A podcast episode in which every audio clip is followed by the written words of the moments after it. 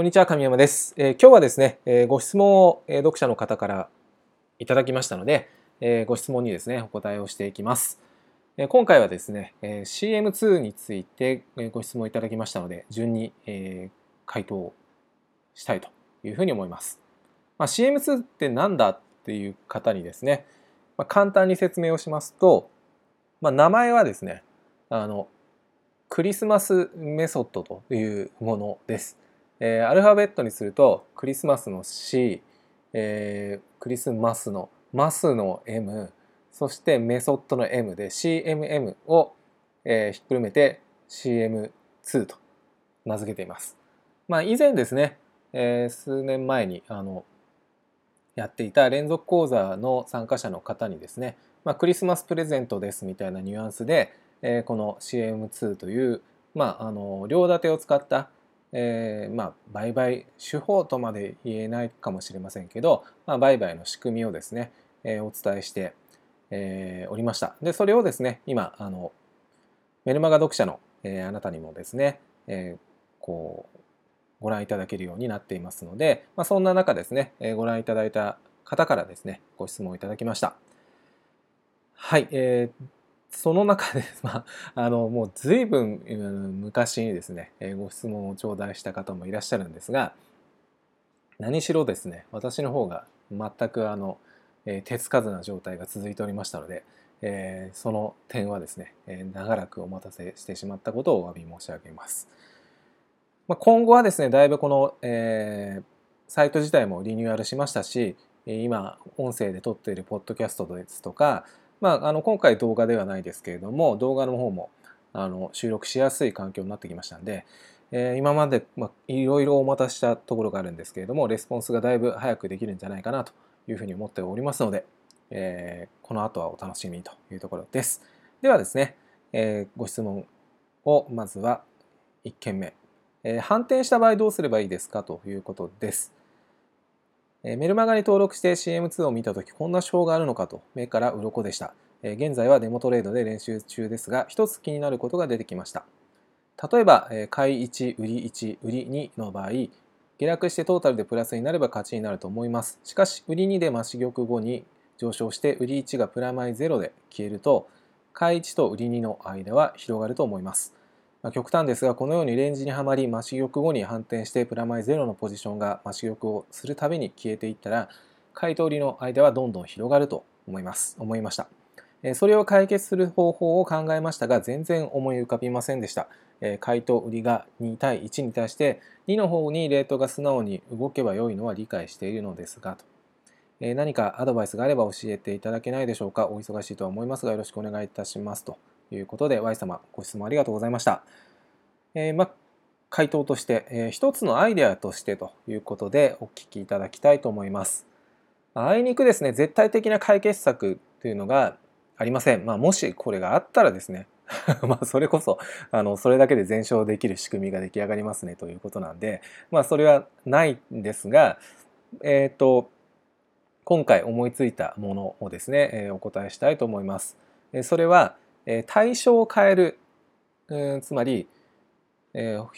はまってしまったやつはちょっと放っておいて、えー新たにですね違うもので、えー新規に、えー追加してスタートするということです。まあ、ある程度ですねあの Y 様もおっしゃっているようにこう広がってしまうともうニッチもサッチもいかないぞというような状態になるわけですよね。で大きなその動き一方的な動きが出てくれば、まあ、その時にポジションを傾けてなんとかなるぞということになりますけどまあそれもその瞬間っていうんですかねその時をそのままひたすら待つというのもまあスタンスタンスとしてはですねありなんですけど、まあ、なんとかその早めに状況を打開したいということであればあの新たにですね取引対象を加える、まあ、取引対象を変えるというのも一つの案かなというふうに思いました。えーつまりその保有ポジショントータルで、バランスを取るというふうに考える、まあ、考え方ですね。新たな取引対象になるということであればそのものすごく広がってしまった状態ではなくて、まあ、新規に差のない状態からスタートできますので、えーその今度3つっていうんですかね、えー膠着してしまった2つのポジション以外に、え、3つ目のですねものを、ま、新たなところで、加えていくという方法です。まあ、とはいうもののですね、まあ、それがはまってしまうリスクや、まあ、証拠金配分の設計はどうするんだとか、まあ、実際にはいろいろ課題が出てきますし、えーとまあ、アイデアとすれば別に取引対象を変えずに、えー、同じ通貨ペアで、えー、その間にポジションを取ってもどうなんだとかいろいろあるとは思います。で、えー、やろうとするとですねいろいろと課題が出てくるのももう事実です。で何が動こうと思って動くと、まあ、リスクも同時にですねこう合わせ持ってくるというのは、まあ、FX であれば仕方ない部分かなというふうに思いますが、まあ、発想の転換としてはですね、えー、ありかなというふうに思います。まあ、さっき言いましたように取引対象が、まあ、同じでやっても別にいいかとは思いますけど新たに変えることによって、えー、ご自身のですね、えー、視点というものがこう一回こう一つのところに集中していたものをまるっきりですね違うところを見るとこう発想の転換につながったりしますからね、えー、っとそんなものをですねアイデアとして考えてみると面白いかなというふうに思います。はい、えー、続いてのご質問です、え、ストップロスはどうやって設定するのですかというご質問です。えー、はじめまして、メルマガ購読し始めました N と申します。FX はズブの素人ですと。えー、と、いいですね、えー。大歓迎でございます。え、リニューアルされた、サイト、美しくて分かりやすいですね。楽しみに拝見、え、しておりますと、え。有益な情報をありがとうございますということで、ありがとうございます。こちらこそ。そして、え、CM2 に、ついて、え、質問させていただきたいのですが、PDF 文中の4ストップ追加増し玉開始と同時に118.5円売りポジションにエントリー価格と同じ118.5円で S を設定します。これはこの後価格が上がってしまった場合の保険ですについてと。これ音声だけで聞いている方はですね さっぱり意味が分からないと思いますのでもしあのえーと、一連の流れを聞いてですね興味があるということであればで、え、まだですねメルマガにご登録されてないあなたであれば、えー、ぜひですねご登録いただければなというふうに思います。はい、え、そしてその、え、今の状況について、えー、1ストップとは、損切りを設定するということでしょうか2もしそうであるならば増し玉と同時にストップロスを設定するにはどう設定すればよろしいのでしょうか MT4 でエントリーしたラインをずずっと引っ張って設置した場合、エントリーと同時に設定するのは困難ですよね。何か別の方法があるのでしょうか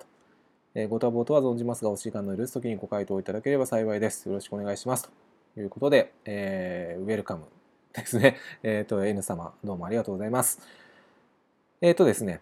えー、まあ答えとしては、まあ、操作は別々で構いませんという答えをしました。まあ、この場合ですねあの実際にやりたいことをまず整理すると下記の通りですということで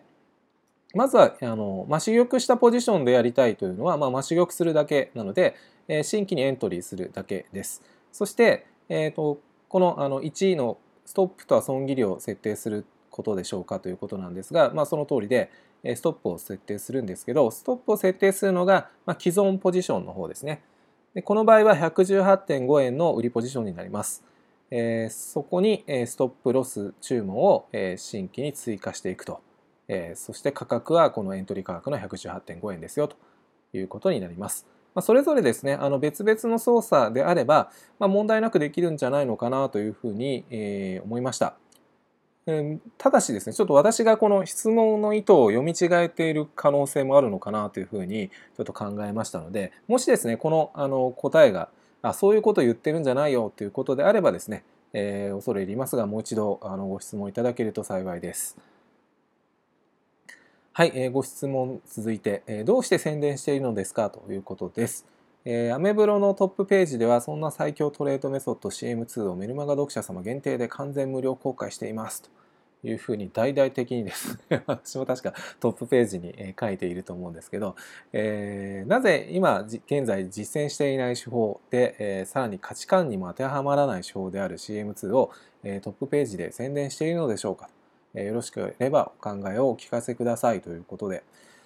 まあ、あの回答からするとごめんなさい手が回りませんでしたという正直な回答です。えー、以前ですねこのあのブログの方には動画をリンクをつけましたけどまあ、なぜですねその CM2 を実践していないのかということをあのご質問いただいた時に回答した動画がありますので、まあ、あのまだご覧になってない方はそのそれをご覧いただけると経緯が少しわかるかなと思います。で、えー、まあ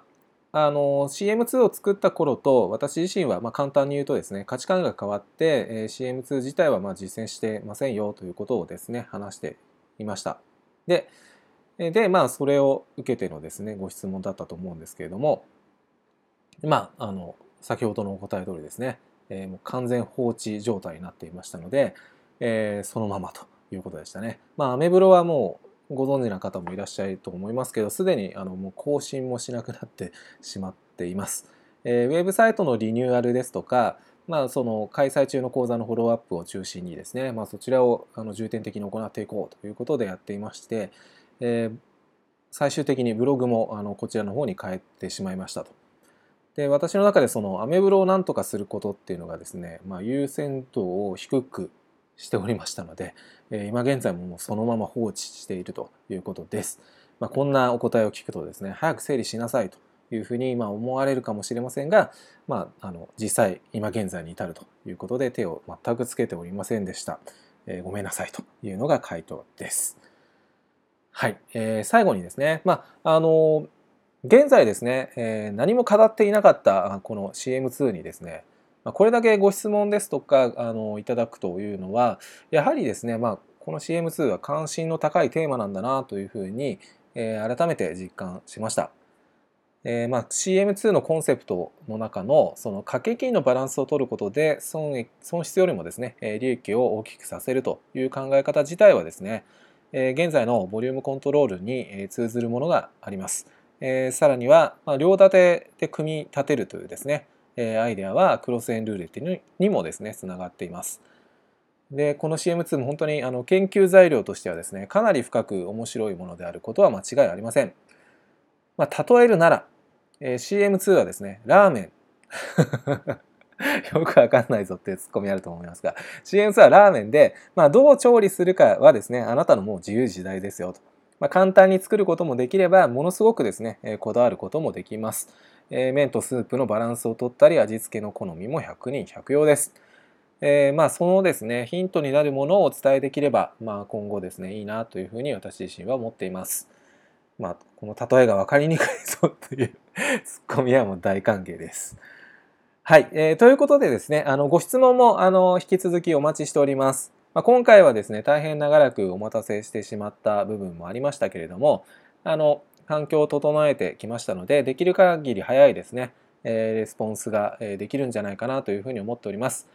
ご質問いただく場合はですね、あのメルマガの方にあのそのまま